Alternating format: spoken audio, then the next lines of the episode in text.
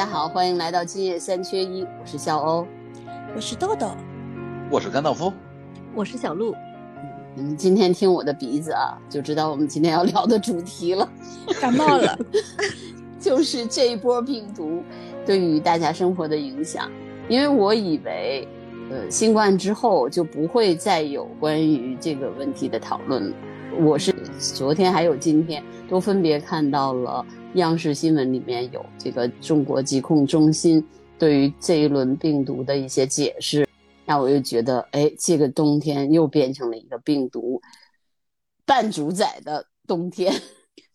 其实，在冬天之前就已经开始了。啊，对对，我最早接触到这轮病毒是在夏天。嗯。夏天，我们小孩因为军训是住在集体宿舍里面，就回来之后大概没有两天吧，就发烧了。发烧的时候，他跟我说，军训的时候就有同学开始发烧了，就是那个时候八月份的时候，他们就开始互相传了。但是我也不确定那时候是什么病毒，因为我可能就当做是呃普通感冒，大家抗一抗就过去了。因为他第一天发烧，第二天反正就自然退烧了，就继续上学去了。这是八月份的时候。没当回事儿就过去了。嗯，但是这一次呢，就是可能影响比较大的就是孩子们，因为从幼儿园开始一直到对，好像高中，对吧？北京的儿童医院现在就基本上全都是打吊针的小孩儿。上还有上海就开始了呀。啊，北京是现在流行对吧？其实前两个月上海就开始了，就很多像我们虎妞学校就很多班级都。四十几个人，只有来了十几个人，嗯，就这样子。然后两个班级并起来上课啊，然后老师也轮流生病，因为老师也是这个教室到那个教室的嘛，只要有一些病毒的话，就会很容易被感染嘛。老师也在家里面。后来就是发展到，呃，我们班主任在群，就是家长群里面就发，呃，那个网课的链接二维码发出来了，说有在家里面的小朋友可以看网课。嗯，就又开始网课了呀？嗯，对，又来了。是我们上周也刚聊过网课的这个事儿。这次一开始就是大家都说是支原体肺炎，对，一开始是支原体肺炎，是吧？好几个病毒一起嘛。然后最近好像是甲流，嗯，因为今天我看疾控发出来的科普，呃，甲流就是流行性感冒和普通感冒的区别。嗯嗯。我们高中生中间还穿插了一次手足口，手足口啊，对，这也算是流行病啊。嗯嗯，是，而且最近呢，我是因为邻居嘛有小孩的，然后就就顺便跟他们这个散步的时候就采访他们，然后问到的就是，基本上每个家庭里面都有孩子中招，呃，然后都是先老大先开始，啊，然后就是。比如说老大在小学，然后老二在幼儿园，那就是先老大后老二，然后幼儿园是一波一波的，嗯，对的。然后我们虎妞同学嘛，他们老大就是在初中，然后老二就是在小学两年级，嗯，就是老大先感冒了，回家了，嗯，呃发烧，然后在家里面就是妹妹就开始了，妹妹开始了，然后爸爸又开始了，全家一起都中招。我就去年我记得这个时候我们在。聊的都是老年人，对吧？就是新冠对于老年人的冲击。那个时候，很多的医院里面老年人很多都去世了嘛，对吧？去年这时候正是最集中爆发的时候。对对对对对，因为开放了，然后大家药物准备又不充分，那很多的老年人都走了。他说今年呢，另外一种病毒就开始攻击呃年轻人，而且一开始的时候说支原体是不传染老人的，老人是不会得的。然后很多老年人说啊，这会这会我们好了，解放了。结果呃，进了十一月份以后，就开始老年人开始流行甲流，嗯，然后也开开始告诉我们说，你们要注意了啊，现在这个病毒开始侵染啊中青年，呃这样的人群，就是无一幸免的意思是吗？对对对，就是老中青全部都打击一遍。好多人就讨论说为什么。嗯，今年就特别厉害啊，就其他的病毒特别厉害。嗯，就是说，是不是因为，呃，在新冠猖獗的时候，其他的病毒，呃，被迫离开了人们的视线，因为有口罩嘛，所以其他的病毒也不容易传播。但是今年呢，嗯，因为大家都不戴口罩了，所以反而流行。对啊，就是这个更容易传播嘛。其实戴口罩的话是一个非常好的，呃，阻隔人接触到病毒的这样一个途径嘛。嗯，你如果不戴口罩了，就各种各样病毒都会接触。那万一有一点，呃，抵抗力下降，你的免疫系统遭到攻击以后，就很容易中招。其实，在流感这个多发季节的话，到人群多的地方，呃，聚集的地方，还是建议要戴好口罩。嗯，之前。我去坐地铁的时候，发现没有人戴口罩，然后坐公共汽车偶尔有人戴，但是我前两天出去的时候，大家都戴了，大家都戴上了。我有一个问题哈，我看到有的文章说，因为我们过去三年比较长时间的戴口罩，嗯，会造成免疫系统，嗯的一些退化，会不会？会啊，因为你不接触这个病毒了嘛。嗯。本来这个病毒的话会刺激你体内的免疫系统对这个病毒的呃预防的，但是你因为没有机会接触到它，所以你体内的这些抗体含量也会下降的。那一旦你遇到之后，你就会有比较强的这个反应。那就很矛盾了。你说带吧，它能短期预防；然后不带吧，在这个病毒高发期，好像又把自己暴露于风险下了。反正像这种现在多发的这种季节的话，免疫力比较低下的人还是要戴好口罩。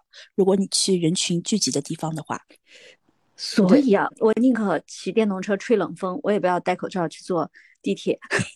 我们刚才在聊电动车自由，主要还是因为要口罩自由啊。对，我觉得 嗯，主要是一种呼吸自由，不光是这个 是人身体的自由，就关键是呼吸自由。人类是。遗忘性的动物，我们一直在说，呃，就人类到底是忘性大还是记性大？后来我说，就是从动物学的角度来说，集体遗忘是社会发展的一个非常重要的一个动力。如果你一直记得以前的事情，一直从历史中吸取经验教训的话，其实人类是没有办法发展的，因为。这种螺旋式的上升，然后遗忘，就必须踩过的坑接着再踩。对对对，你看我们在现实中就能看得到，去年这个时候，因为大家就是希望能有物理的隔离，对吧？然后能够让自己安全。但是你看今年，一旦口罩不再阻隔大家的时候，暑假的时候看到各个地方排队挤着去吃东西，那你说人类作为社会性动物来说，是不是因为遗忘的快？它才能继续发展。我们现在的你就看得到这次的这个病毒这么厉害，因为大家太放松了嘛，对吧？就觉得反正不会人影响到我就好了。那我前两天也是受了这个影响，我去看电影，然后没有戴口罩在影院里面，然后我就中招了。中招 了。哎，像你们北京很厉害的，北京家长对小孩的期望不是什么考什么好学校，只要他不生病不发烧就好了。对，就期望值下降了嘛。以前是要读书好，要考名校，要什么，现在这个要求都放低了，只要不生病，啥都好。那现在高中生那边是什么情况呢？嗯，我们可能略大一点，稍微好一些。一段时间的话，可能会每天缺勤五六个孩子的样子。嗯，呃，就是高峰期的时候，我当时觉得这个数字已经很吓人了。那时候可能我没太关注别的更小的小朋友，或者那时候他们还没开始传开。就我上个星期听我一个朋友说，他们班上四十来个孩子，二十多个请假，就初中生一半儿。那我就觉得可能高中生五六个请假还好。他们最近就是基本上。比较稳定了，有的孩子可能已经来过一轮两轮了，就同样的病，比如说我家上次手足口，嗯，然后还会有别的同学有什么支原体，也有其他的什么流感等等，就是大部分好像已经比较稳定了那种感觉。我前两天还看到新闻说，有的地方直接就班级关掉了，就停课了呀，已经开始有停课的迹象了。会会停。我刚刚说的，我那个朋友家孩子他初三嘛，他班上有二十多个请假，然后当天。学校还是跟估计寝室了疾控就寝室，啊，是不是停课？当天就通知家长把其他的孩子接回家去。嗯，停课四天，他停课不是无限制的，停课四天，他正好跨越了一个周末的时间，应该这星期，嗯，马上周一可能就要继续，对，继续恢复上课了。估计就是给他们停课几天，估计隔断一下还是怎么回事？物理物理的隔离，对，嗯隔离的。我们家的孩子他们比较小一点，三年级嘛，他九月份的时候，那个他们学校小学停课一星期，嗯，整体的隔离一星期，就是当时是就一两个一开始，第一天就一两个，到第二天一下子就十几个，第三天整个班级全部毕业了，还有两三个人是留支原体肺炎吗？是肺炎还是手足口？呃，支原体肺炎。哦，这个其实还蛮难治疗的，因为它是有周期性的，它要好几个疗程才能完全恢复的。虎牛的一个同学，他就是的，他呃差不多退烧了，退烧以后他就来学校了，然后他妈带他去看了一场演唱会，然后他又发烧了。支原体的这个治疗的话，它是要有好几个疗程的，就是它可能会反反复复。对，呃，北京有一个照片，孩子们在打着吊瓶在写作业。后来这个国家教委就特意发了一个通知，说这个孩子生病期间作业是可以免的，是不要不让大家写作业。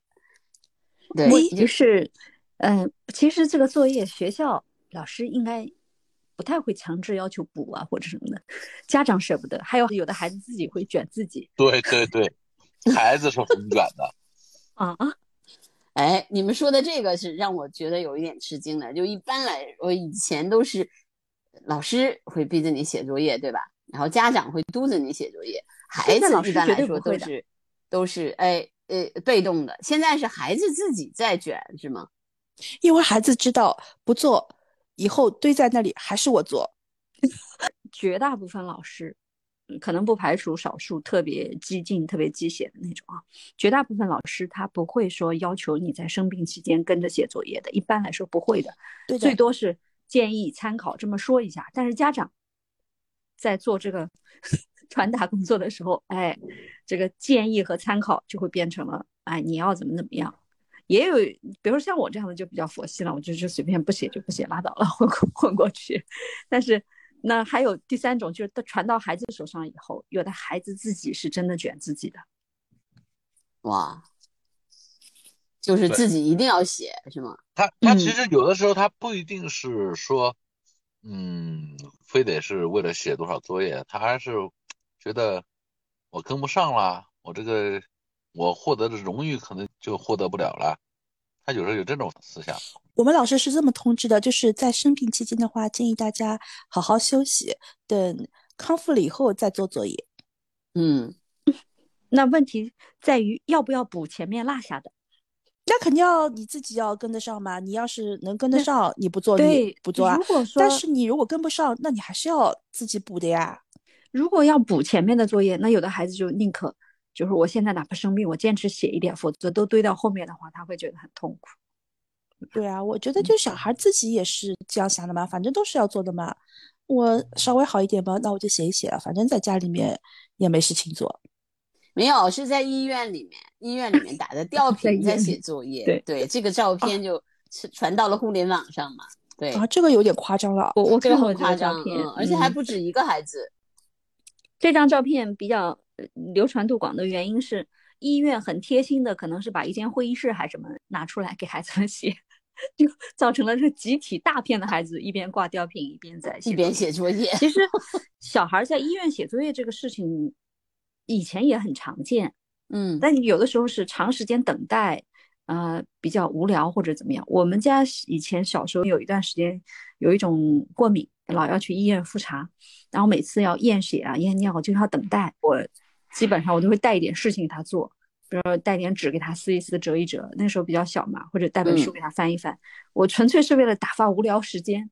嗯嗯，但是我看到那个时候就看到是有一些孩子是写作业的啊，所以他们一般把吊瓶挂在左手上，右手留着。天呐，嗯，好吧，反正因为网络时代，什么东西都会很夸张的就迅速的传播啊，对，就让大家觉得嗯，这个东西可能。又变成一个什么流行了啊？我觉得今年，啊、嗯，那那比如说有的家长会看到，哎，别的孩子都写作业，那我也可以带作业来写，是吧？他底可能也有这种心理。嗯，对，而且很多小孩儿什么，呃，那种特别卷的小孩，还有什么小孩哥、小孩姐，你们看到了吗？网络流行语里面看到那个小孩哥、小孩姐，说是特别厉害的小孩儿，嗯，然后在某一个专业领域里面就可以说的特别专业，比那个大学老师也不差，嗯，也不光是专业，除此之外，他们还有一种那种大佬般的气质，也有别于一般小孩的气质。嗯嗯嗯嗯嗯，对。那这么说的话，我是不是那个时候也是小小姐姐小孩？小 对呀，我就想说，那小姐姐是不是就是这种？小对，小姐姐就是别人心想，哎呀，这这这谁这么卷？就是小孩姐，可能那个时候，如果现在说的话，就是小孩姐。不过我是觉得现在的孩子，嗯，有的孩子啊，就是自律性比较强。有的孩子真的就是因为卷，就是因为你不做，然后其他人做了，你可能各方面都会有受影响。你可能这次不做，下次不做，然后你的什么什么东西都会受影响。小孩现在特别会算计，特别会想，嗯，对我们家孩子就说，我今天要不写，我这个小红花是不是就没有了？他们小红花要奖励什么？呃，什么年底啊，评什么三好学生什么的，就根据平时。呃，作业情况呀，或者是说各种活动情况呀，他真的会算计的呀。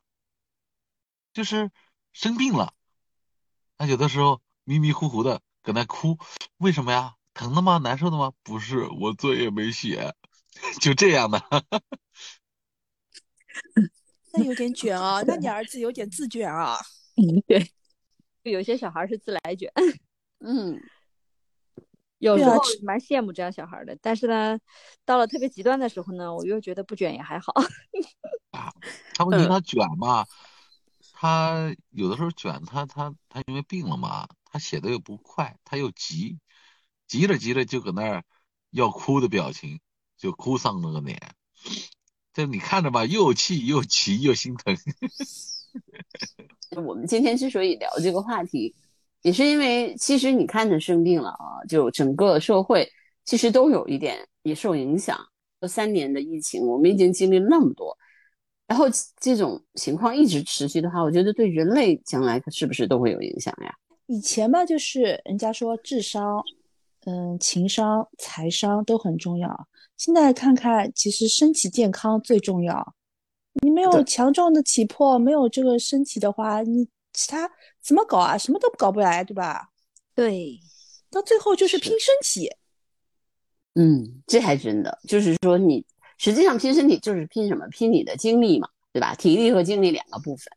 对啊。如果你的精力不好，那就是你肯定很多事情完不成；如果你体力不好的话，那你很多事情做不来。对呀，我现在想想，什么小孩儿，什么智商。呃，情商现在都不差，对吧？现在我看看小孩体弱多病的多得很，什么又是过敏又是什么？我看看虎妞那些同学，只要但凡有个风吹草动，有个什么病毒，都会中招，都要在家里面休息，都发烧，而且那些都是打完了流感疫苗，然后还得流感。我也是，对呀，我是觉得这个疫苗到底有什么用啊？不，我觉得这次有点不太一样。我们有一个小时候的朋友。嗯，也是同学，他真的很少生病，从小到大都没怎么见他生过几次病。这一轮前两天他应该是甲流，他高烧，他浑身疼，吃奥司他韦。嗯，他真的很少生病，很少发烧的。今年就上高中之后，整个秋天他都在咳嗽，先是在咳嗽。嗯，他妈妈就很担心，像我们就就是百炼成钢，觉得咳嗽没什么大事啊。然后他们家因为咳嗽就去过好几次医院。然后呢，嗯。我本来以为他真的抵抗力很好，在这一轮可以全身而退的，然后就就昨天和前天这两天他正在发烧，嗯，的一个还还有就是得过新冠以后，免疫力的确是有影响的。像很多老年人得了新冠以后，就长期的这个咳嗽啊，就一直长新冠。对，嗯。像我大姑嘛，她就是去年这个时候得了新冠以后，她就一直到今年咳了一年，一直去医院里面看她的咳嗽，每到晚上他就开始咳嗽，哎，咳不停，会严重的影响他的睡眠跟休息。对，好像就是因为躺着吧，人的那个这个呼吸啊什么的，格外就需要更多的这个氧气嘛，对吧？反正我觉得现在是后新冠时代。就是受 新冠的影响，各种各样病毒的威力都叠加起来了。嗯，你说的这个定义特别好，后新冠时代。那其实人类还没有完全走出新冠的影响。对，嗯，因为今天也有新冠，对吧？嗯，对好像也有也有人得新冠。对啊，嗯就是其实新冠还在，它没有完全的消失嘛，它嗯其实跟人类还是共存的这样一个状态嘛。那是不是我们也要做好准备？每年是不是都要有这种新闻发布会，关于今年的流行病的一些情况？大家是不是也就习以为常了呢？还是说我们最终会离开这种状态？在历史的进程当中，我们到底现在处在一个什么状态呢？我们是将慢慢走出来呢，还是说我们会持续很久？其实我觉得它是一个长期伴随着人类的这个发展，这个病毒一直都在的，包括像这个流感嘛，流感其实在我们注意到新冠之前，它每年也都在的。每年世卫组织也会就是发布你今年的话可能流行的这个毒株有哪几种，然后研发疫苗。我们打的这个流感疫苗其实就是他们发布的这些有可能会呃进行大规模的流行的这些病毒的预防这些的疫苗嘛。但是就这两年现在没预测准。也不是说没预测准，这两年有可能因为新冠把这个节奏就打乱了嘛，就是大家的免疫力啊，各方面啊，可能其他的一些病毒也比较厉害嘛，又不仅仅是他们预测的这些病毒在广泛的传播嘛。嗯，对，你说的对，地方性的病毒我们是知道的，对吧？你像非洲有黄热病的病毒，我去非洲之前都要打那个黄热病的疫苗的，对吧？还有那个东南亚地区流行那个登革热，还是对对吧？也是你去了那儿以后，之前也要打登革热的疫苗。那么现在呢？哎呀，而且新冠之后，我又发现很多人去打那个带状疱疹的疫苗。对，就是现在上海的疾控也是给老年人免费接种带状疱疹病毒的那个疫苗嘛。带状疱疹就是，就说白了就是免疫力降低了，会产生缠腰龙嘛，对吧？嗯，我这不是对啊，就是你口腔溃疡啊，都是带状疱疹引起的嘛。嗯，这些我有长期的战斗经验。啊，哦，对对对，忘了忘了，还有怎么？为什么？我我是口腔溃疡，长期经常容易，特别容易复发那种。哦，嗯嗯，但你没得过带状疱疹吧？带状疱疹得过得很疼的。过，上高中时候就得过了，差点都以为自己要死了。对对对，我是后来我是三十几岁的时候得的，痛死了。我第一嗯次觉得原来那个起了疙瘩以后还会痛，本来它就啊痒就就是罢了疼的。眼泪汪汪的那种。对对对对对对对对对，可能我作为嗯男性忍痛能力不那么强吧，但是确实很不舒服。不要看病情发展的，对，要看病程发展的。我是长得比较多，它起的比较急，比较快。